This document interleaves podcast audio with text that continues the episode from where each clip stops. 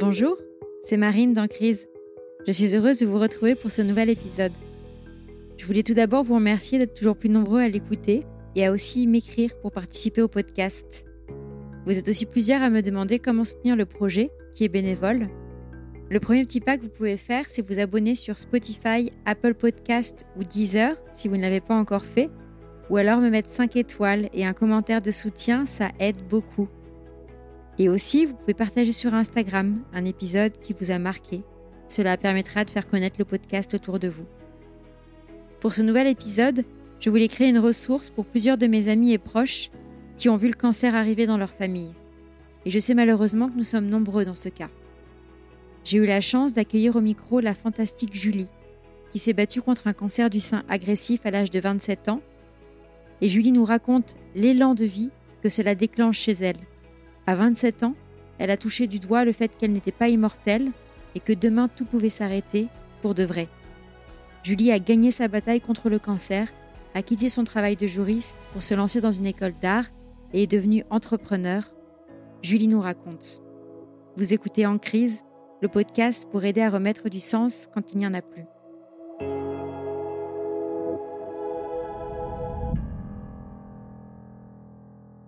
Pour ce nouvel épisode d'Ancry, je suis heureuse d'accueillir Julie au micro. Bonjour Julie. Bonjour Marine. Je suis ravie de t'accueillir. Ça fait un petit moment que, que je voulais t'avoir dans le podcast pour partager ton histoire parce que je suis sûre qu'elle pourra aider beaucoup de personnes qui vont t'écouter. Pour commencer, pour ceux qui ne te connaissent pas encore, est-ce que tu peux nous dire en quelques mots qui est Julie? Ah ben Julie, en fait, c'est plusieurs personnes. non pas que je sois Dr Jekyll et Mr Hyde, mais donc en fait, donc je suis la créatrice d'une marque qui s'appelle Les Frangines. Alors les frangines, c'est c'est une histoire de sœurs de combat et on va y venir dans ton podcast. Ce sont des, des fausses franges qui tiennent sur les têtes qui n'ont pas de cheveux grâce à un système bah, que j'ai déposé et par-dessus lequel on vient mettre un turban, un bonnet qui sont thermorégulants et anti-UV. Ce sont donc des parures qui sont considérées comme des prothèses capillaires et qui sont prises en charge en totalité par la sécurité sociale. Et donc ça, c'est ma casquette d'entrepreneuse et de créatrice. Cette création, elle est, elle est apparue en fait suite à ma crise dont on va parler. Et ensuite, je suis aussi auteur d'un livre qui est sorti aux éditions Larousse en 2021 qui s'appelle À mes sœurs de combat. Et puis je suis aussi, depuis très récemment, depuis 19 mois, je suis aussi maman. Voilà. Voilà qui est Julie en trois casquettes. Et je suis femme et épouse aussi. Enfin voilà. Pour une quatrième casquette aussi quand même importante. Je suis aussi une épouse, une femme. Euh, voilà. Enfin, euh, tout simplement. J'adore. C'est bon maintenant. On a toutes les facettes de Julie. que ce soit Dr Hyde. Non voilà. J'aime bien commencer les histoires par le début pour planter le décor. On va dire qu'on est comme dans un film. Est-ce que tu peux nous raconter un peu d'où tu viens, comment était ton enfance? Alors, moi, je suis du sud de la France et non pas du sud de la frange, mais du sud de la France et donc j'ai grandi, dans le dans le sud-est. je suis née à Digne-les-Bains. Mes parents étaient commerçants, ils tenaient, un bar tabac à Volonne, juste à côté et moi je suis née du coup à Digne-les-Bains. Mon père, était anciennement professionnel, au foot. il jouait à l'OM et quand il s'est blessé que sa carrière s'est arrêtée, c'est à ce moment-là, je crois, qu'il a rencontré ma mère, qui était serveuse à Sanary. Et ils ont eu un gros coup de foudre. Et je suis tombée des nues quand j'ai appris ça. Mais, mais ma mère est tombée enceinte de moi hyper rapidement, genre je crois au bout de six mois de relation. Et du coup, ils se sont mariés aussitôt. Voilà. Et donc je suis arrivée et là ils sont partis à Volonne et ils ont ouvert ce, ce, bar tabac ensemble. Et ensuite ils sont ils sont revenus à Soliespont qui est une ville à côté de Toulon où ils ont réouvert un bar tabac parce que mon père est fils de tenancier de bar tabac. voilà.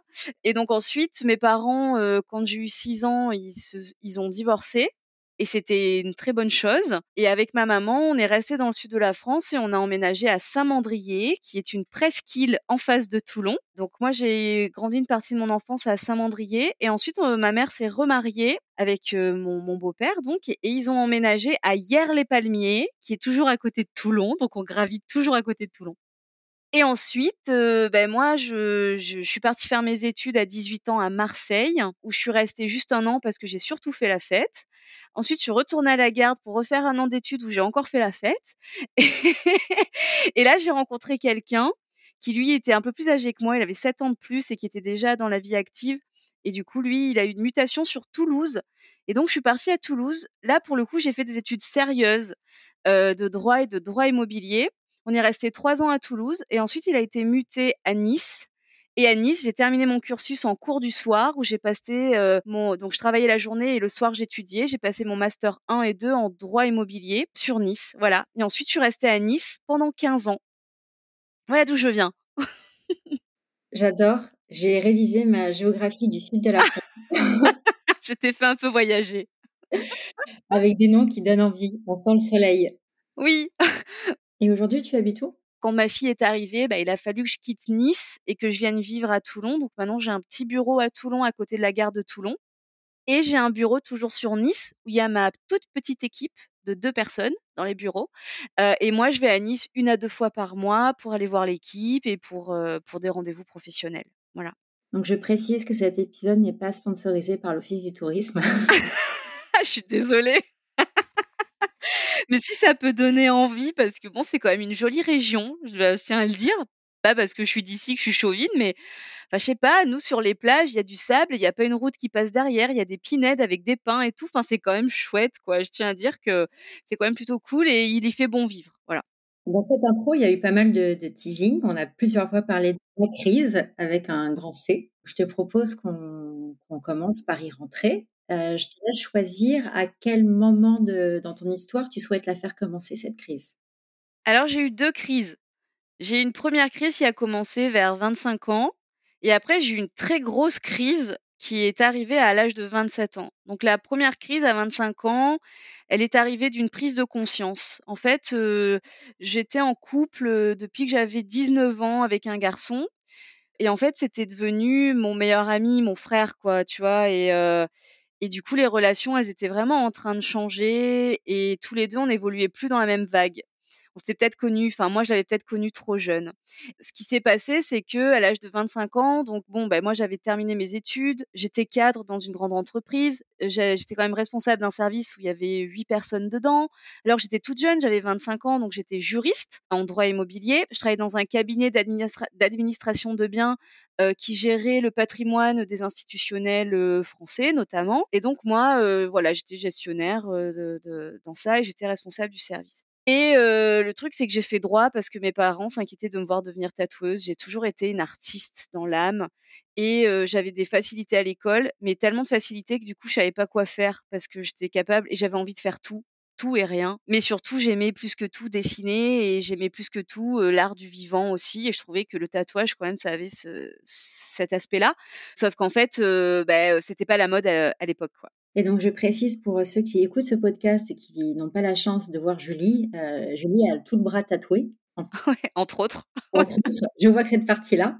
Oui, alors ça, ça a été une marque, heu, de distinction après ma 2nde crise. Parce que j'étais tatouée à l'époque quand j'étais juriste, j'étais tatouée mais à des endroits qui se voyaient pas. Parce que bon, bah, quand tu es juriste et que tu parles à des clients, qui ont 4 fois ton âge, tu peux pas. À l'époque, en tout cas, tu perdais en crédibilité, c'était des choses ancrées. Aujourd'hui, ça a beaucoup évolué et tant mieux et merci, grâce à l'inclusivité et tout ce qu'on en fait autour.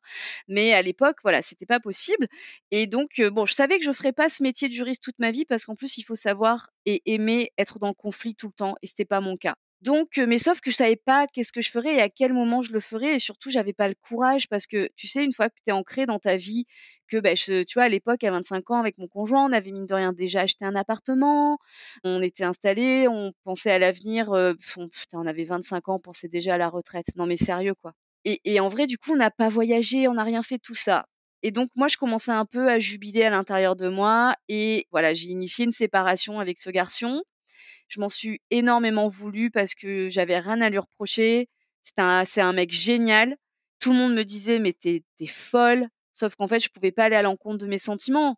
Tu couches pas avec ton frère, quoi, tu vois? Enfin, dans la bienséance, j'ai envie de te dire donc heu, voilà, ça commençait à être compliqué donc j'ai fini par le quitter et j'ai très souffert de de le quitter. Parce que je lui faisais de la peine, parce que je le voyais malheureux, parce que je le voyais maigrir à vue d'œil, parce que j'avais rien à lui reprocher, juste que je l'aimais plus et donc heu, je m'en voulais à tel point que je m'en voulais physiquement, quoi. Donc ça, ça a été la 1re crise et ça a débouché, je sais pas si c'est dû à ça ou quoi, mais en tout cas, ça a fait qu'un jour, j'ai eu des gros problèmes de santé jusqu'à ce que je qu'on me découvre moi aussi, je me suis mis à perdre beaucoup de poids et tout et jusqu'à ce qu'on me découvre, bah, un cancer. Donc j'ai eu un cancer du sein très agressif à l'âge de 27 ans. Mais heureusement que dans tout ce marasme et dans toute cette crise que je traversais, donc j'étais quand même actrice de ma santé, c'est-à-dire que j'allais tous les ans au mois de janvier faire mes rendez-vous médicaux, ce que j'appelle obligatoires, voir mon généraliste pour qu'il me prescrive un check-up sanguin, voir ma gynéco pour qu'elle vérifie que tout va bien, enfin il à l'époque, voir mon dentiste pour que fasse un petit détartrage, voilà, enfin tu vois des des petits rendez-vous comme ça qui pour moi, c'est ma mère qui m'avait dit: «Beh, en fait, c'est bien une fois par an de faire un check-up». Donc j'étais actrice de ma santé et heureusement parce que, bah, au niveau de au niveau du rendez-vous gynéco, c'est là que que tout a basculé en fait.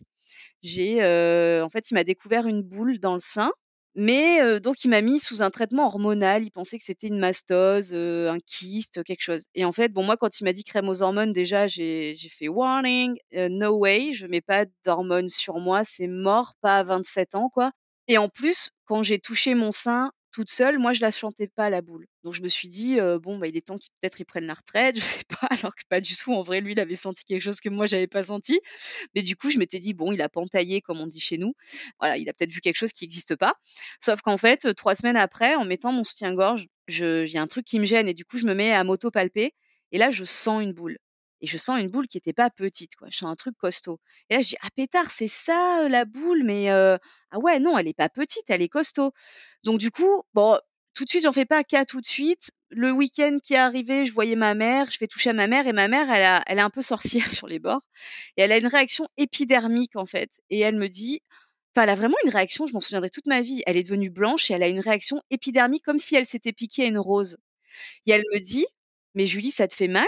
je lui dis: «Non, ça me fait pas mal» et elle me dit: «OK, est-ce que c'est venu comme ça? Enfin, tu le sais depuis quand?» donc je lui raconte et tout. Elle me dit: «Écoute Julie, ça me plaît pas du tout, retourne voir le docteur, j'aime pas du tout». Et donc bon, heu, je retourne à Nice, heu, j'étais très occupée dans ma vie perso, donc heu, bon, c'est vrai que je suis pas retournée tout de suite, mais elle m'appelait tous les jours jusqu'à ce que je lui dise: «Oui, oui, c'est bon, j'ai repris rendez-vous». Parce qu'en fait, au bout d'un moment, j'en pouvais plus qu'elle m'appelle que pour ça, donc j'ai obtempéré et heureusement, elle m'a donné la vie, elle m'a sauvé la vie et puis j'ai donc recontacté le médecin et quand j'ai dit: «Bonjour, je suis une patiente du docteur, j'ai 27 ans, il m'a senti une boule il y a 3 semaines, mais là, elle a triplé de volume». En fait, elle m'a dit: «OK, venez demain matin à 8:00». J'ai pas eu à attendre, heureusement, parce qu'en fait, quand tu as 27 ans et les hormones en ébullition, ça peut aller très, très vite. Donc j'y suis retournée, il m'a réexaminée, il m'a dit: «Effectivement, c'est pas le même examen qu'il y a 3 semaines, donc on va faire un examen plus complet des seins. Faut prendre rendez-vous pour une, échographie, une mammographie». Alors là, je suis partie de croisade de trouver, un échographe qui allait pouvoir me prendre rapidement parce qu'il fallait enfin, chaque minute compte. Mais ça, je le savais pas encore, mais bon, je voulais pas rester avec cette peur. Là, je commençais à flipper. Alors jusque là, je flippais pas. Et donc je finis par bon, ma bonne étoile se met à briller à ce moment-là, je crois. Parce que j'appelle un premier centre qui me dit: «Rendez-vous dans 15 jours». Je prends le rendez-vous, mais j'appelle d'autres centres jusqu'à ce que je tombe sur un des meilleurs centres de dépistage du cancer du sein de Nice qui me dit: «Je vous donne rendez-vous demain à 08:30». Du coup, je rappelle tous les autres, j'annule les rendez-vous et je vais le lendemain matin à ce rendez-vous-là. Et là, la personne, elle me dit: «Bon, ben, on va faire qu'une écho parce qu'on va pas vous envoyer des rayons pour rien. Il y a pas je vois qu'il y a pas d'antécédents dans votre famille, vous êtes jeune et tout, il y a très peu de chances que ce soit grave». Bon ça, c'était des discours ancrés, attention, je parle de ça, c'était en 2015. Aujourd'hui, on voit qu'il y a quand même une recrudescence des cancers du sein, des cancers, hormo hormonodépendants chez les jeunes. Les co les discours sont clairement en train de changer.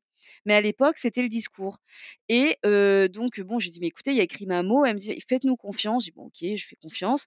Donc à l'écho, elle me je vois que ça dure un peu et elle me dit: «Bon, on va faire une mammo». Et là, je dis: «Ah, bon, ça sent pas bon». Elle me fait la mammo. À la mammo, ils voient rien parce qu'en fait, quand tu as les seins denses, c'est hyper compliqué de voir quelque chose dans une mammographie. Donc elle me dit: «On va refaire une écho». Je dis: «Bon, bah, ça commence vraiment à sentir pas très bon l'histoire» et là, elle me dit: «Bon, heu, est-ce que vous avez du temps devant vous ce matin?» je lui dis: «Oui, je vais le prendre». Elle me dit: «Parce que j'aimerais faire une biopsie tout de suite».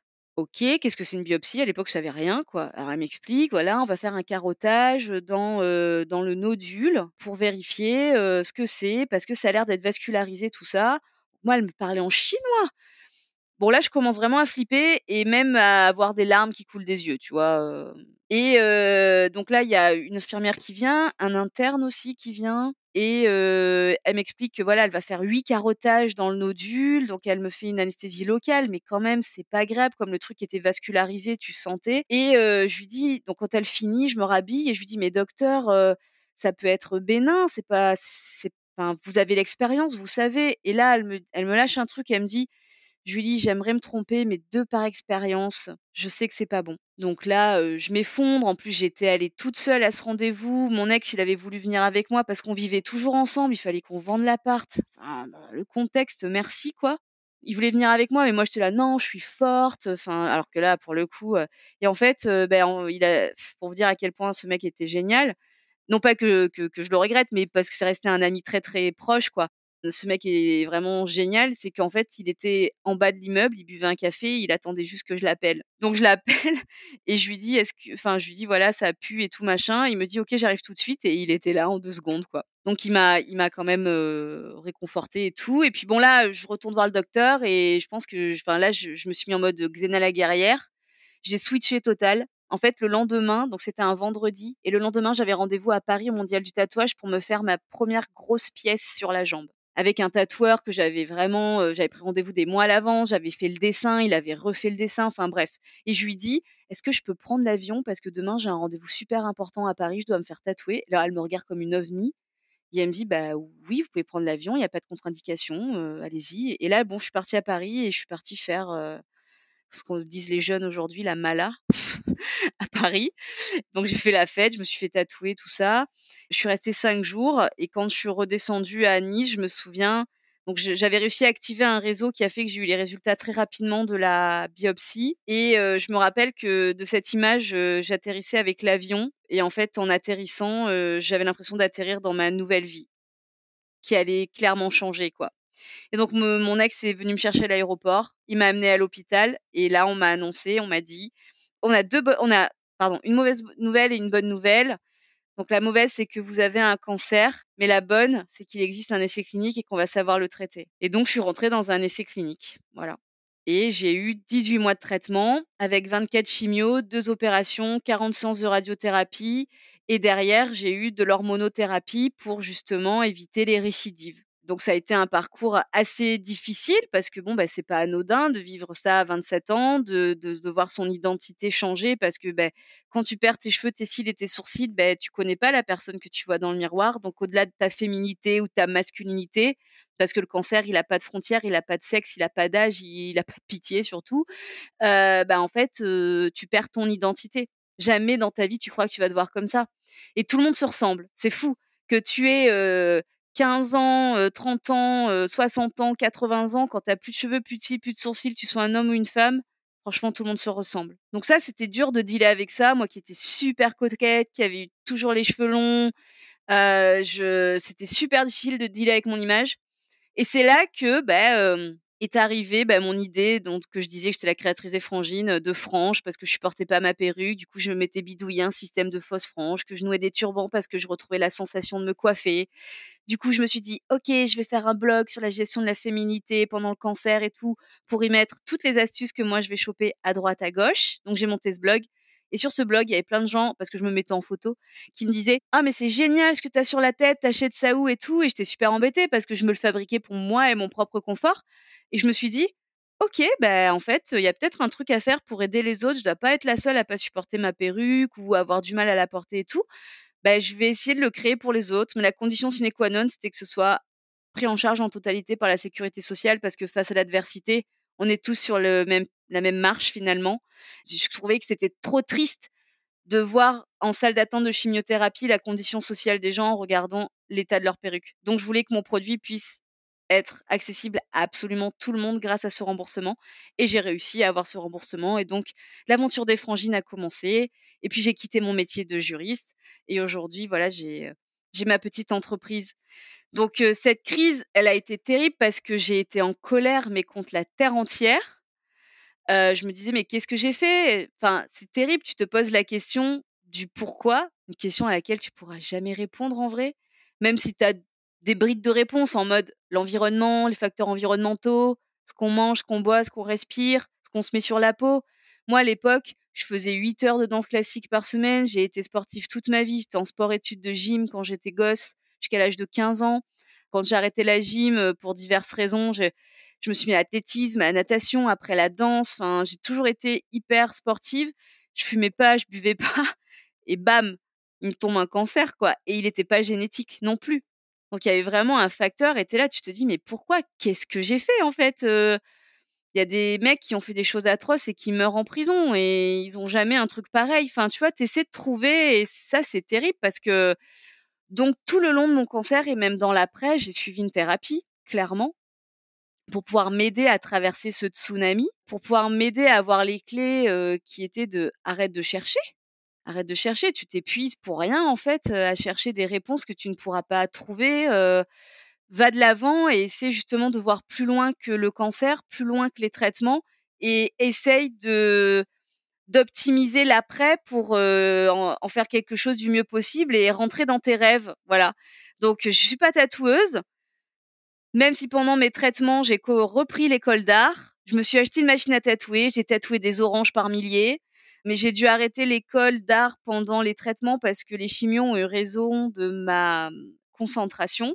C'est-à-dire que même regarder un texto ou la télé c'était de l'ordre d'une performance, clairement. J'arrivais juste à écrire un peu. Ça, j'arrivais. Mais par contre, pourtant, ça demandait aussi de la concentration. Mais m'ultra concentrer sur quelque chose, sur des paroles ou quoi, écouter, dessiner, c'était vraiment difficile. Donc j'ai dû arrêter. Bon, je suis pas devenue tatoueuse, mais j'ai quand même fait quelque chose d'un peu artistique. Quoi. J'ai créé des bonnets, j'ai créé des, des, coupes de franges, des formes de franges, des systèmes pour que ça tienne sur les têtes. Aujourd'hui, je source des tissus encore, je crée encore des, des, des modèles, je dessine beaucoup. Donc, ça reste quand même du domaine de la création. Donc voilà. Merci beaucoup pour le partage. Ce que j'entends dans, ce que tu me racontes, c'est que donc il y a l'annonce du cancer où tu sais en arrivant euh, quand tu atterris dans l'avion que bah là tu vas tu, sais ce qui va t'être dit et que tu vas commencer une nouvelle étape dans ta vie, il y aura un avant, un après. Je comprends que tu as donc abandonné ton travail pour euh, changer tout ça. Si on revient un peu euh, en arrière, qu'est-ce qui se passe quand le jour où on te l'annonce? Qu'est-ce que tu te dis? Et pendant tout ce long traitement que tu as eu, j'imagine qu'il y a des moments, tu as envie de croire que c'est OK, tu vas t'en sortir, qu'il y a des moments où peut-être le désarroi arrive. je comprends que tu as décidé d'arrêter un travail qui, visiblement, vu que tu es créatif, te correspondait pas forcément pour te recentrer en fait sur ce que tu aimes vraiment.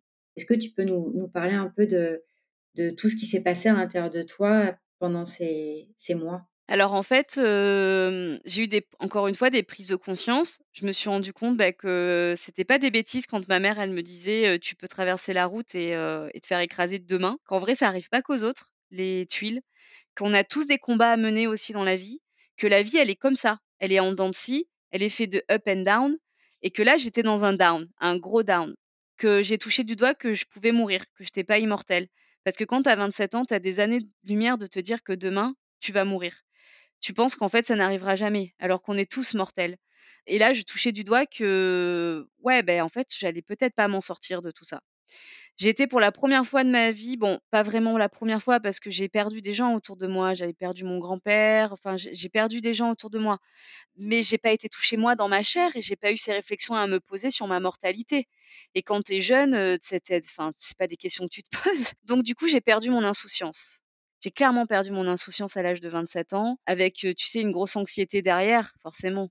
Quand tu rentres euh, en rémission, bah, tu as un syndrome post-traumatique qui s'installe parce que du coup, il faut que tu reprennes confiance en ton corps, en ce corps qui a laissé passer une cellule qui s'est fait passer pour une cellule saine, cancéreuse en réalité, et qui était en train de suicider le corps, quoi. Tu vois? Enfin, du coup, faut reprendre confiance en ce corps-là. Et ça, ça a été un long travail parce qu'on me disait oui, l'activité physique, ça contribue, tata. Je dis ouais, mais moi, l'activité physique, j'en ai fait toute ma vie, ça m'a pas empêché d'eux. Donc j'ai un peu boudé l'activité physique à la fin de mes traitements. Puis j'y suis revenue parce que je, suis née comme ça, c'est-à-dire j'ai toujours été active, j'ai toujours fait de l'activité physique, donc j'y suis revenue forcément, mais j'y suis revenue doucement et je me suis mise au yoga. Et quand j'ai vu ce que mon corps était capable de faire après tout ce qu'il avait traversé, parce que, bon voilà, pendant mes traitements, j'ai fait de la chambre stérile, j'ai failli passer deux fois parce que j'ai fait des réactions. J'aime pas trop parler de ça, et encore moins en podcast, non pas parce que je veux cacher la vérité, c'est comme je me suis jamais montrée démaquillée et pas et pas coiffée de mes coiffes et tout. Non pas pour cacher la vérité encore une fois, mais plus parce que je veux pas faire peur dans le sens où Il y a autant de cancers que d'humains sur Terre pratiquement, et il y a autant d'effets secondaires du coup que d'humains sur Terre. Et moi, ça a été mes effets secondaires, mais ce sera peut-être pas ceux des autres. Et donc, par pudeur et parce que je pense que le moral y contribue énormément dans un parcours de soins, que ce soit pour le cancer ou, n'importe quelle autre maladie, je pense que le moral y contribue à, à t'élever. Et donc, de te casser le moral, j'avais pas envie, quoi c'était pas mon but et aujourd'hui c'est toujours pas mon but. C'est pour ça que même sur les frangines, sur les réseaux sociaux des frangines, on fait toujours plein de bêtises dans nos stories et tout parce que ce qu'on veut, c'est que les gens quand ils voient nos stories, bah, ça leur donne le smile. Parce que moi je disais toujours dit que moi le cancer, alors on me l'a aussi reproché que le cancer c'était pas drôle et on pouvait. Alors j'en ris pas, attention, je minimise pas le truc, je ris pas du cancer, je ris pas de, de, de l'état que j'ai eu, mais par contre j'ai souvent souri et j'ai souri mais à la vie il y avait quelque chose que le cancer pouvait pas m'enlever, c'était mon sourire. Et ça, c'est quelque chose d'important. Et je crois que tout le monde l'a. Et après, il y a quelque chose que tout le monde a. Et des fois, on l'oublie. Comme parfois, on oublie qu'on respire parce qu'on se pose pas pour respirer. On... Toute la journée, on respire, mais c'est normal. Enfin, je sais pas, on se rend pas compte presque. Il y a quelque chose que tout le monde a. C'est la moindre petite bête sur cette terre, elle l'a, et je le dis tout le temps, c'est l'instinct de survie. Et cet instinct, à un moment donné, il prend le dessus même quand on voit qu'il y a des gens, parce que le cancer, malheureusement, aujourd'hui, on en guérit plus que, enfin pas malheureusement, heureusement, on en guérit plus que ce qu'on en décède, mais malheureusement, on en décède encore. notamment du cancer du sein. Le cancer du sein, en fait, il prend la vie encore de 12 000 personnes par an, en majorité des femmes. Il y a quelques hommes, attention, et souvent chez les hommes, parce qu'eux aussi, ils pensent qu'ils sont pas concernés alors qu'ils ont des seins, eux aussi, et ils sont aussi concernés. Et eux, souvent, c'est des diagnostics tardifs parce que pour eux, ça peut pas être grave Le cancer du sein, c'est la femme. Et en plus, autour du cancer du sein, il n'y a que du rose. Et dans l'inconscient collectif, le rose, c'est les filles et le bleu, c'est les garçons. Donc forcément, ben, il y a des choses comme ça qui sont ancrées, qui font que ça débouche sur des choses qui, sont, qui peuvent avoir des issues terribles et fatales. Donc le cancer du sein, voilà, il y a des gens, malgré qu'on va leur dire que ben voilà, il y a plus de traitement, ça arrive, il y a plus de traitement et ils vont rentrer en palliatif. Ils ont toujours un élan de vie souvent je dis pas tout le temps. Il y a, souvent un élan de vie et il y a toujours un instinct de survie aussi qui prend le dessus pour parler avec certaines de ces personnes. Et ce qui c'est assez hallucinant même et c'est ça force le respect. Après, c'est vrai que c'est comme moi quand on me disait ah ben courage. Mais en fait, quand c'est là, comment tu veux faire? Tu es obligé de dealer avec ça. Donc tu deals comme tu peux. Il y en a, ils dealent en se, terrant, en se terrant, en se mettant dans le noir et en attendant que ça passe ou que ça vienne. Et il y en a qui ont des élans de vie et qui vont soulever des montagnes, qui vont partir, faire, je sais pas, le Kilimanjaro, tu vois, enfin, voilà. Moi, ça a été ça. Ça a été, ok, j'ai un cancer, ok, je suis dans un essai clinique, ok, je sais pas où je vais, mais en fait, je vais faire tout ce que j'ai pas eu le temps de faire. Donc c'est pour ça que je me suis réinscrite à l'école d'art. C'est pour ça que je me suis remis à dessiner comme jamais. C'est pour ça que bon bah oui j'ai là avec mon conjoint, enfin mon ex-conjoint, c'était finito et je me suis mis à à vouloir voyager de ouf et avoir tout ce que j'avais eu pas le temps de voir. Voilà, c'est pour ça que j'ai eu cet élan de vie qui m'a pris parce que ben, j'ai touché du doigt que aujourd'hui c'est le cancer, mais demain ça peut être autre chose. Mais en tout cas, on n'a qu'une vie et qu'il faut la kiffer de A à Z, quoi. Et que quand t'es pas bien dans quelque chose, que t'es pas bien même dans ton travail et tout, putain, t'as qu'une vie, quoi. Et c'est toi qui as le pouvoir de changer ça, c'est personne d'autre. Et les premières barrières qu'on a, c'est nous-mêmes qu'on se les met. Et je t'en parle encore aujourd'hui et encore aujourd'hui, alors que je sais tout ça et que je t'en parle, ben encore aujourd'hui, je me mets des barrières. Parce que l'être humain, il est comme ça, il pourra pas aller contre sa nature. L'être humain, il est capable du pire comme du meilleur, mais du pire aussi, et du pire pour lui-même. Mais c'est comme ça. C'est ce qui fait la beauté de l'être humain et c'est ce qui fait toutes ces contradictions aussi. On est tous pleins de bonne volonté, mais on est tous pleins de contradictions. Et le cancer, honnêtement, il m'a fait prendre euh, je pense, 30 ans de maturité, quoi. Toutes ces réflexions que j'ai eues, je les aurais pas eues tout de suite. Je les aurais peut-être eues plus tard, mais pas tout de suite. La sagesse que j'ai pu avoir aujourd'hui, je dis pas que je m'énerve plus. Ah si, bien sûr que je m'énerve. Et des fois, je m'énerve parce que l'injustice me fait bondir, parce qu'il y a plein de choses qui me font bondir où je me dis, oh là là, mais ça, c'est pas juste, quoi. Où je me dis, oh là là, mais on a traversé des choses tellement difficiles. Pourquoi, pourquoi faire ça? C'est pas cool, quoi. Mais pour autant, ça m'arrive encore. et heureusement, et des fois, quand je me prends la tête pour des futilités, je me dis ah c'est cool. Je me prends vraiment la tête pour une futilité là, et ça fait du bien. Voilà. Donc j'encourage toujours à se prendre la tête pour des futilités. Passant qu'on a des futilités à se prendre la tête, c'est qu'on n'a pas de choses graves dans notre vie et c'est plutôt bon signe. Oui, c'est ce que j'allais dire. C'est effectivement bon signe, même si parfois on s'agace à se dire euh, t'as vraiment pas assez de problèmes pour, euh, se prendre la tête sur ça. Merci beaucoup pour, euh, ton témoignage. C'était hyper euh, fort de, t'écouter.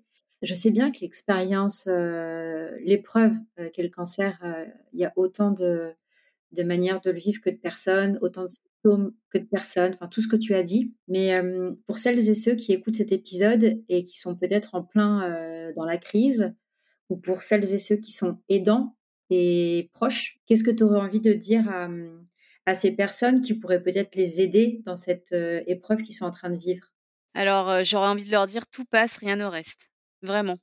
Et moi, c'est ce que je me disais quand j'étais dans le mal, dans le mal très très mal. Et je me disais, tout passe, rien ne reste. Ça passe, ça peut casser, attention. Des fois, ça casse. Mais en tout cas, ça passe, même si ça casse. Donc, euh, vraiment, c'est. Et les aidants, pour les aidants, alors j'ai envie de leur dire, euh, soyez présents, même si vous ne dites rien. Des fois, même taisez-vous. Parce que des fois, c'est même moi qui me retrouve aidante aussi aujourd'hui. Des fois, j'ai pas les bons mots alors que je suis passée par là. Et des fois, je me dis, c'est quoi, tais-toi, juste sois là. Des fois, envoie juste un message pour dire coucou, juste je pense à toi. Ça nécessite pas de réponse. Parce qu'il faut se dire qu'une personne qui traverse une maladie difficile ou, un handicap ou quoi que ce soit, attention, je parle du cancer parce que ça a été mon histoire, mais ça peut être plein d'autres choses. En fait, des fois, de répondre à un message, ça demande tellement d'énergie qu'on n'a pas, qu'on a besoin de mettre dans autre chose, comme la guérison. Il faut pas se vexer si on répond pas, si on répond pas, parce que clairement, on est reconnaissant des messages qu'on reçoit. Moi, j'ai, on m'a parfois reproché de pas avoir répondu et que c'est pour ça qu'après, on n'a plus pris de mes nouvelles. Je peux comprendre je peux comprendre, mais je pense que quand on donne, on attend rien en retour normalement. Et même un message, c'est censé être ça. Si tu m'envoies un message pour dire je pense à toi, je veux savoir comment t'allais, que je réponds pas, bon ben, je suis désolée, mais m'en veux pas pour autant. Si tu savais ce que je traverse, quoi. Enfin, et tant qu'on le, on l'a pas traversé, on peut pas le vraiment le comprendre. Et ça, c'est vrai. Et même les aidants. Et moi, avant d'être aidante, je pouvais pas comprendre ce que mes aidants traversaient. Genre ma mère, je pense qu'elle a dû vivre un enfer. Aujourd'hui, je suis maman je je sais même pas comment elle a fait pour tenir debout. Si je dois voir un jour ma fille comme elle, elle m'a vue, franchement, c'est c'est je pense que c'est terrible. Ma mère quand tu lui disais comment ça va, je suis désolée, ça me fait monter les larmes. Je disais comment ça va, elle elle se mettait à pleurer en fait. On pouvait pas lui dire et toi comment ça va, elle fondait en larmes parce que ben non, ça n'allait pas quoi. Je pense que c'est la pire des choses. Donc les aidants, ils ont une carte à jouer qui est énorme, c'est la présence. Vraiment, la présence, c'est le, plus beau cadeau qu'ils peuvent faire à quelqu'un qui traverse ça. Ne vous éloignez pas, ne partez pas, même si c'est un message par mois, j'en sais rien, mais juste un petit message pour dire, hey, je pense à toi. Et quand tu me vois, oui, n'hésite pas à me demander si je vais bien. Et nous, par contre, la carte qu'on a à, à jouer quand on est malade, c'est de dire vraiment, t'as envie d'en parler, t'as pas envie d'en parler. En fait, c'est toi. Si tu as envie d'en parler, tu peux lui dire, tu sais, tu peux me poser la question, ça me fera du bien de te dire comment c'est passé. Fais pas comme si de rien n'était, parce qu'on peut pas faire comme si de rien n'était. Moi, je pense à ça quand j'ai repris le travail. Ah, c'est comme, oh, j'avais l'impression d'être un guerrier qui revenait de la guerre de 45, quoi, d'être en guenille, de saigner du nez, de la tête et tout, d'être dans un syndrome post-traumatique terrible. Et tout le monde faisait comme si de rien. J'étais, mais ça, c'est pas possible, en fait. Et alors que je pense que c'était de la bienveillance de leur part. Hein. Ils avaient peut-être pas envie de. Et puis ils savaient pas. Ils savaient pas comment aborder le truc. Donc je peux pas leur en vouloir. Un jour, on m'a dit, ça me fait trop souffrir de plus de, ça me fait trop souffrir de devoir souffrir. Je préfère plus te voir. Alors ça m'a fait mal. Mais cette personne a eu au moins le mérite d'être franche. Il y en a, ils ont disparu sans me dire pourquoi. Je sais pourquoi.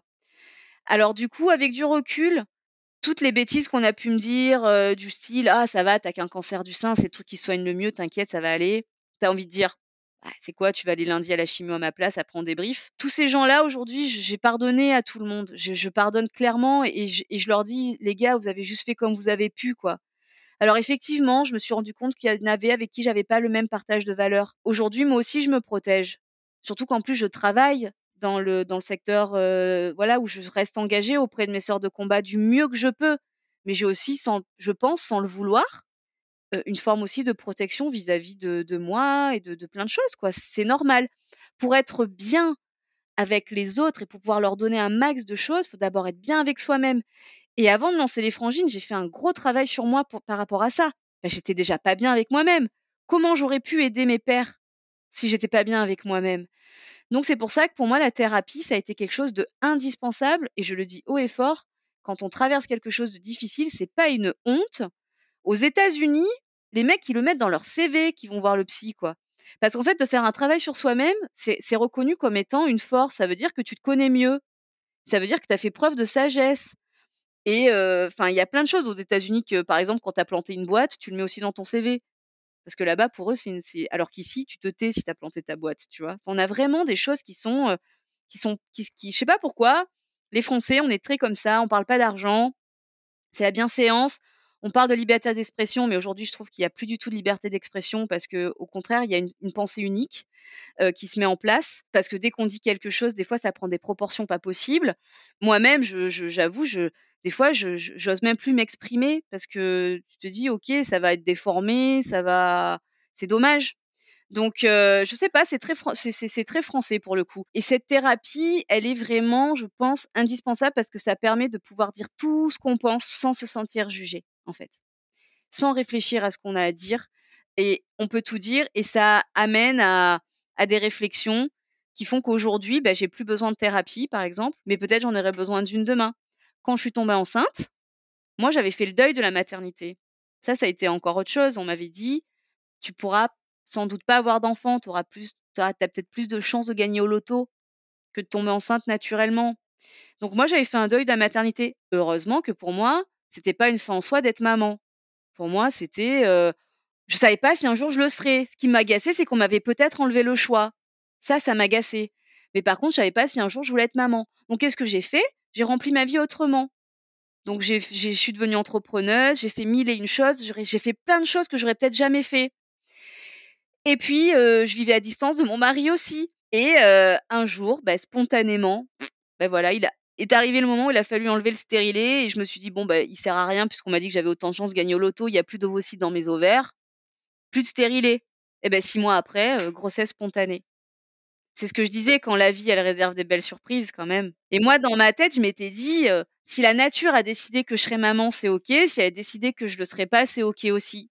Et je sais que ça c'est très difficile pour d'autres personnes de se dire ça. Il y a des gens qui veulent être parents à tout prix, qui n'y arrivent pas et c'est terrible qui le vivent, mais moi j'ai perdu des amis depuis aussi quand je suis devenue maman, des gens qui n'arrivaient pas à avoir d'enfants et qui du coup ont pris leur distance. Tu peux comprendre, c'est difficile quoi aussi. Donc encore une fois, chacun fait comme il peut. Et la vie, elle m'a réservé vraiment des sales coups. Parce que bon, bah, dans mon enfance, j'en ai eu aussi. J'ai pas développé parce qu'on a quand même que 45 minutes devant nous. Mais tu vois, moi, je suis, mon père, il battait ma mère, il l'a trompée, il m'emmenait chez ses maîtresses. Enfin, moi, j'ai vu des trucs, laisse tomber, quoi. Il était temps qu'elle divorce, tu vois? Et ça n'a pas été facile de, vivre ça en tant qu'enfant et derrière de pouvoir faire confiance aux hommes et compagnie, tu vois? Donc, elle m'a réservé plein de sales coups. Je me suis beaucoup battue dans ma vie. Souvent, j'ai dit, ma vie, ça a toujours été une bataille, en fait. Et on m'a reproché ce terme de comparer, de comparer, par exemple, le cancer à un combat. Genre, mon livre l'appelait à mes sœurs de combat ben moi, je l'ai vécu comme ça. Juste, respectons ça. Moi, je l'ai vécu comme ça. Depuis que je suis petite, j'ai mené beaucoup de batailles. Et encore aujourd'hui, ma vie d'entrepreneur, c'est une bataille. Donc, ben, c'est comme ça. J'ai accepté. Je suis un petit chevalier. Mais à côté de ça, elle m'a réservé aussi des très belles surprises. La rencontre de mon mari, un mariage, ma fille. Enfin, franchement, et j'ai hâte de voir ce qu'elle me réserve aussi dans l'avenir. Il y aura certainement encore des mauvaises surprises, mais il y en aura aussi certainement encore des bonnes. Il faut pas oublier que pendant 365 jours dans l'année, tu as 365 jours, tu 365 chances pardon, d'avoir des mauvaises surprises, mais tu as 365 chances aussi d'en avoir des bonnes. Donc essayez juste de mettre le curseur là où on a envie de le mettre. Merci beaucoup, euh, chevalière Julie. Euh, redonne une énergie et enfin, tu vois, ça rebooste de t'écouter. Bah écoute, je te remercie. Pour, euh, pour finir l'épisode, j'avais une dernière question. Euh, tu parles de tes sœurs de combat et tu expliquais les ressources que tu avais eues pour euh, traverser cette épreuve, notamment la thérapie qui t'a beaucoup aidé et sortir de cet incessant mais pourquoi, pourquoi, pourquoi? Est-ce que le, les groupes de parole ou des échanges avec d'autres personnes qui ont traversé ça Est-ce que c'était une ressource qui t'a aidé? Bien sûr, bien sûr. Et les réseaux sociaux, pour ça, tu vois, c'est une chance de les avoir. Alors, il y a plein de travers avec les réseaux sociaux, que des fois, des réseaux sociaux, ça te pollue plus que, que le reste, mais des fois, ça a quand même, on va dire, leur fonction première, réseau social, c'est te faire rencontrer des gens que tu n'aurais jamais rencontrés. Moi, quand je tombais malade, j'avais 27 ans. Autant te dire, quand j'allais à l'hosto, j'étais la plus jeune, hein, une des plus jeunes. D'avoir des réseaux sociaux, ça m'a permis de rencontrer d'autres jeunes qui traversaient ça, de pouvoir échanger avec eux, de créer des amitiés. Ça m'a permis de rencontrer des gens qui ont eu un cancer à 27 ans et qui en ont aujourd'hui 50 et qui te disent J'adorais ça, moi, rencontrer des gens qui avaient 50 ans et qui avaient eu leur cancer super jeune ou quelques années avant ou quoi, mais en tout cas qui étaient là et qui étaient en super forme et qui avaient des super beaux cheveux. Et enfin, tu vois, ça, c'était pour moi, ça me, ça me tirait vers le haut de ouf, quoi. Donc pour moi, c'est hyper important et essentiel. Ça libère la parole. Ça a aussi libéré plein de tabous sur le sujet, hein. Sur, tu sais, tout ce qui est problème visible et invisible. Quand tu as un cancer, des fois, tu pas la chimio ou des fois, tu as des chimios qui sont pas allopécientes. Et il y a plein de gens qui te disent Non, mais moi, c'est pas comme toi, c'est moins difficile, j'ai pas perdu mes cheveux. Si, en fait, c'est super difficile, ne te minimise pas. Tu traverses un cancer, toi aussi, tu as une chimio, toi aussi, tu as des effets secondaires, juste t'as pas perdu tes cheveux et du coup, tu minimises. Non, je suis pas d'accord. Après, tu as d'autres travers. Ça a créé aussi des discriminations entre maladies, des discriminations entre cancers. Alors, si tu pas tel type de. Tu as le même cancer, mais c'est un cancer différent du même cancer, tu vois, c'est une, une, variante bah, du coup, tu fais pas partie du crew, quoi, tu vois. Ça, je trouve ça dommage parce que, bah, en fait, désolé, il y a des, enfin, il y a des cancers qui sont peut-être plus agressifs que d'autres. Ok, c'est un fait, mais un cancer reste un cancer, qui soit au bout de ton nez, dans ton sein, dans ton pancréas, tu vois, enfin, c'est un cancer. Et il y a un cancer qu'on minimise beaucoup et de moins en moins quand même.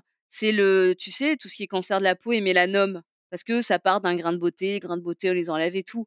Mais je mets au défi quelqu'un d'aller voir à quoi ça ressemble vraiment la fin de vie d'un cancer avec un mélanome. Enfin, s'il y a des choses comme ça, et tu as des cancers gynéco qui ont des qui ont des, mmh, des, pronostics qui sont de genre de 50%, tu vois, et on en parle on en parle beaucoup moins. Il y a beaucoup moins de choses qui sont faites autour de tout ça. Moi, je le vois, il y a des patientes qui viennent nous voir au studio à qui on dit, si c'est pas indiscret, vous êtes suivi pour quel type de cancer et tout, parce que comme ça, ça nous permet d'orienter aussi sur, sur certaines demandes. Et souvent, on a des réponses, enfin, tout le temps, les gens nous répondent. Mais un jour, il y a une dame qui m'a dit, bah, c'est pas important parce que moi, c'est pas un cancer du sein. Et je lui dis, mais attendez, si, c'est forcément important. Si vous êtes là, vous avez perdu vos cheveux, et, que vous suivez un traitement de chimiothérapie, tout ça, vous avez des effets secondaires, c'est important. Et elle me dit, oui, mais moi, c'est un cancer. Enfin bon, euh, oui, j'ai un cancer du poumon, mais non, j'ai jamais fumé. et là, je me suis dit, en fait, elle se sent, la, dame se sent mal, discriminée dans son cancer, parce qu'en fait, en plus, elle a un cancer qui est hyper culpabilisant. C'est un cancer du sein. On va pas te dire, euh, je sais pas, euh, t'as mis ton sein là où il fallait pas. Mais un cancer du poumon va te dire «Ah, si tu as fumé, alors oui, c'est un facteur favorisant, mais c'est pas forcément le cas. Moi, je, connais plein de gens qui ont des cancers du poumon qui n'ont jamais fumé de leur vie. Donc en fait, faut faire attention. Et la libération de la parole au niveau des réseaux sociaux, au niveau de tout ça, c'est bien parce que ça permet, même vis-à-vis des hommes, qui sont des personnes qui, pour le coup, parlent beaucoup moins autour de tout ça, mais de pouvoir libérer la parole et rendre le cancer aussi dans l'inclusivité, j'ai envie de te dire, quoi, parce que un cancer reste un cancer. Et c'est forcément un traumatisme parce que ça, ça, ça met en branle la confiance que tu as en ton corps, en général. Parce que tu te dis, OK, qu'est-ce qui lui a pris à mon corps de faire un cancer en fait? Et tu te dis, comment je vais faire pour lui refaire confiance? C'est-à-dire de pas me réveiller avec un truc tous les jours en me disant, ah là là, ça me gratte là, c'est peut-être parce que j'ai un cancer. Enfin, non, mais c'est sérieux. Quand tu sors d'un cancer, moi au début, dès que je toussais, je me disais, mon Dieu, ça y est, j'ai, ça s'est propagé dans mes poumons. Enfin, voilà. Et encore aujourd'hui, ça m'arrive. Hein. Des fois, j'ai mal au poumon, je me dis, «Hein, est-ce que c'est pas? C'est la première chose qui me vient. Et après, la deuxième, c'est, oh, j'ai peut-être, je sais pas, chopé un truc. C'est que la deuxième. Et la première, c'est jamais plus. c'est ça que je te dis, j'ai plus d'insouciance. C'est terrible. Et en plus de en devenant maman, alors autant j'avais fait la paix avec le cancer, avec la mort aussi. J'avais vraiment, j'avais fait la paix avec ça et je, le dis sincèrement. Autant depuis que je suis devenue maman, je de nouveau, je, suis de nouveau en conflit avec tout ça. voilà, j'ai un travail de nouveau à faire parce que ben voilà, quand tu deviens maman, ben il y a quelque chose qui est plus important que ta propre vie, c'est celle de ton enfant et du coup tu as peur H24 pour lui, même la nuit quand tu dors, tu as peur pour lui. moi je, me suis longtemps et encore aujourd'hui réveillée pour aller voir si tout allait bien dans son lit et je pense que ça va parler à beaucoup de mamans. Voilà, et puis tu te dis que tu as envie de l'accompagner le plus longtemps possible dans sa vie. Donc tout ça, ça remet plein de choses qui méritent d'être travaillées. Donc en fait, un travail, ça se fait quand tu sens que tu as besoin de le faire. Moi, je sais que d'ici pas longtemps, il y a des chances que je, rappelle ma thérapeute pour reprendre une thérapie. Parce que, voilà, comme je te dis, sans filtre, il y a des choses avec lesquelles j'avais fait la paix, avec de, de, nouveau, je suis en conflit, mais parce que la vie, elle est comme ça. Tu es tout le temps en train d'essayer de trouver ton équilibre en vrai. Et ça, c'est propre à tous les êtres humains. Complètement. Et je pense que ça fait partie des épreuves de vie qui te marquent. Il y a un avant et un après. Et c'est et c'est OK. Et c'est, la nouvelle Julie qui, peut-être savoure plus chaque instant parce que tu as vécu ça et comme tu le dis, en fait, on on contrôle pas grand-chose dans la vie. Il y a des choses hyper dures et en fait, notre, notre rôle, c'est d'avancer là-dedans et de faire du mieux qu'on peut. Exactement. Ça, c'est un truc, que je dis tout le temps, chacun fait comme il peut. Mais vraiment, faut garder ça en tête chacun fait de son propre mieux en fait. Mais le mieux de toi, c'est peut-être pas le mieux de moi, mais juste tu fais comme tu peux. il faut juste que nous tous, on soit respectueux de ça en fait, du respectueux des autres, de pas se comparer. En fait, ça je déteste, tu vois, de se comparer aux autres, ça ne sert strictement à rien. L'autre, il ne doit pas te servir à te comparer. L'autre, il doit, il, doit pas te servir tout court. L'autre, c'est l'autre. Voilà, tout simplement. Et, euh, et ça, c'est difficile. Hein. Il y a des, il y a des gens, ils peuvent pas s'en empêcher. Hein ils se comparent tout le temps. C'est comme le sport, ça s'entraîne, cet état d'esprit de se dire ah là je me rends compte que et si on ne pas le faire parce que ça me fait du mal? Tout à fait, ben, c'est ça. Et exactement. Alors après toi-même tu te mets des mesures de protection parce que voilà tu es passé outre tout ça, mais des fois ça ça peut te heurter parce que tu comprends pas, tu te dis bon ben je te respecte en tant qu'individu qui se compare, mais sache que bah, ça me fait un peu mal donc voilà je du coup, tu, cherches ton curseur où tu dois le mettre pour que justement ça ne te fasse pas mal. Mais bon, voilà, c'est un travail de toute une vie et, j'ai l'impression que même avec, tu vois, l'émergence des réseaux sociaux et tout machin, et avec tous les travers que ça a, attention, parce qu'il y a beaucoup de travers aussi avec les réseaux sociaux, des gens, ça les rend tristes. C'est moi-même, des fois, ça me rend triste, les réseaux sociaux, et j'ai besoin de couper parce que ça me rend triste. Et ça devrait pas me rendre triste, au contraire, ça devrait me m'élever. C'est toi ton propre curseur. Si tu sens que ça ne te convient plus, bah, c'est OK. Comme tu disais tout à l'heure, il y a un avant et un après, et c'est OK. Et en fait, c'est OK tout le temps. C'est toi qui décides. C'est toi qui décides. Oui, merci Julie pour ton témoignage. Avec grand plaisir, Marine. C'est super. Et en crise, c'est vraiment ça, c'est de pouvoir témoigner comme toi. Ça t'a fait énormément de bien à l'époque de voir des femmes de 50 ans qui avaient traversé ça et qui aujourd'hui l'ont dépassé et en parlent avec tellement de, joie, de positivité comme tu viens de le faire. Donc, merci beaucoup pour euh, toutes celles et ceux que, tu vas aider avec ton témoignage et, surtout qui est tout sauf euh, dur, larmoyant, parce que c'est c'est pas ça qu'on veut transmettre. On veut transmettre que les épreuves de la vie, c'est pour tout le monde et on, les traverse. Merci beaucoup, Julie.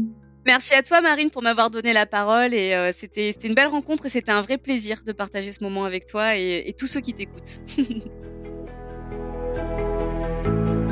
Merci d'avoir écouté cet épisode de En crise, le podcast pour aider à remettre du sens quand il n'y en a plus. Si vous souhaitez retrouver toutes les personnes qui ont témoigné, vous pouvez nous rejoindre sur le compte Instagram En crise podcast. Vous pourrez aussi y retrouver le lien pour vous inscrire à la newsletter si vous voulez lire des mots en plus de les entendre. Enfin, ce podcast est un projet bénévole. Donc si vous voulez le soutenir, c'est tout simple. Il suffit de laisser 5 étoiles sur Apple Podcast Spotify ou Deezer, ou encore laisser un petit commentaire. Ça paraît pas grand chose, mais ça aide beaucoup. N'hésitez pas aussi à m'écrire si vous souhaitez témoigner et partager une crise que vous avez traversée et à parler de ce podcast autour de vous. À bientôt!